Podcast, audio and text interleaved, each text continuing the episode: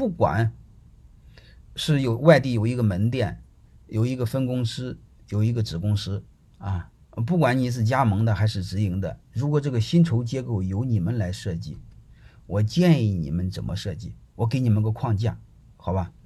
基本的一个逻辑就是人在哪干活，他的报酬就要从哪来，就是他的薪资待遇就要从哪来。你千万别，他在这个子公司干活，他的股份奖金什么从总公司拿，这就毁了。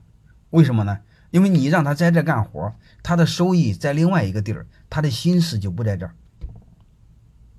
好吧？一定要是在哪儿，人在哪儿，他的利益在哪儿，他的风险在哪儿，啊，这是第一点。第二点呢？就是我再谈一个事儿，你会发现，工资呢，它的本质是什么啊？我下面给你谈谈工资的本质啊。工资的本质是你对他这个人的认可，而且对这个人的认可不是你分支公司这个对这个人的认可，是你集团对这个公司的认可。能听明白什么意思吗？啊，不要分包子两码事哈。因为如果你一个分支机构一个薪酬体系。你会发现，他认你的员工认的是谁？认的是分子公司的老大，他根本就不屌你们公司的老板。你能听明白什么意思了吗？所以我先谈这个，你所有员工的薪酬体系，不管是哪怕是在新疆，哪怕是在海外，薪资体系是一个标准，这个由总部来定。然后还有一个工资体系，福利一定由总部来定。就说白了，让这帮鸟人搞明白谁是他爹啊！你不能让你的员工是把认认同分支机构是爹，不认你，这事就毁了。将来之后，他是特容易背叛你。你能听明白吗？啊！然后在这个基础上，我们讲一个，好吧？讲一个背叛的故事。我就不说公司名字了，哈，就就一个猎头公司啊，一一九年的事儿，还是一八年的事儿。他大概是全国二十家分公司还是子公司，他一夜之间大概走了百分之七十，就百分之七十，老板第二天看看他的各个分子公司，他妈全是空的。为什么呢？全部被别人挖走了，就说白了，把他分管营销的副总挖走了。这帮游戏营销的副总把各个分子公司的老大和团队全部带走。为什么带走呢？因为另外一家公司告诉他兄弟，你们来吧，来了之后呢，你把业务也带回来，我们就上市。上市之上市的一只要一上市，你们享有对应的原始股，然后这帮鸟人就来了，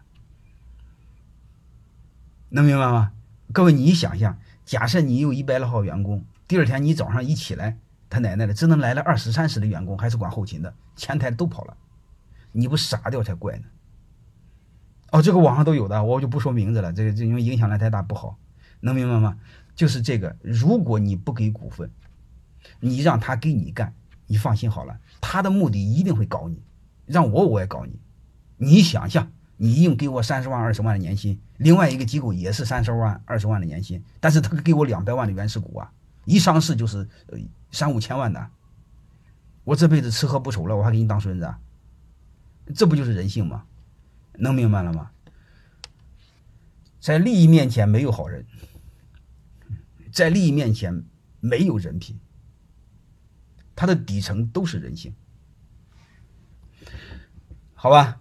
所以在这个基础上，我继续谈，我给你谈一下你们薪酬体系，能明白的意思吧？就是你们不管是哪怕是有两个小店，你上面你最好有一个母公司，你各个小店的员工呢，他的工资体系就是说白了由你总部来设计，能明白吗？你要不是各个店自己搞自己的，你会发现他光认店长，他不认你。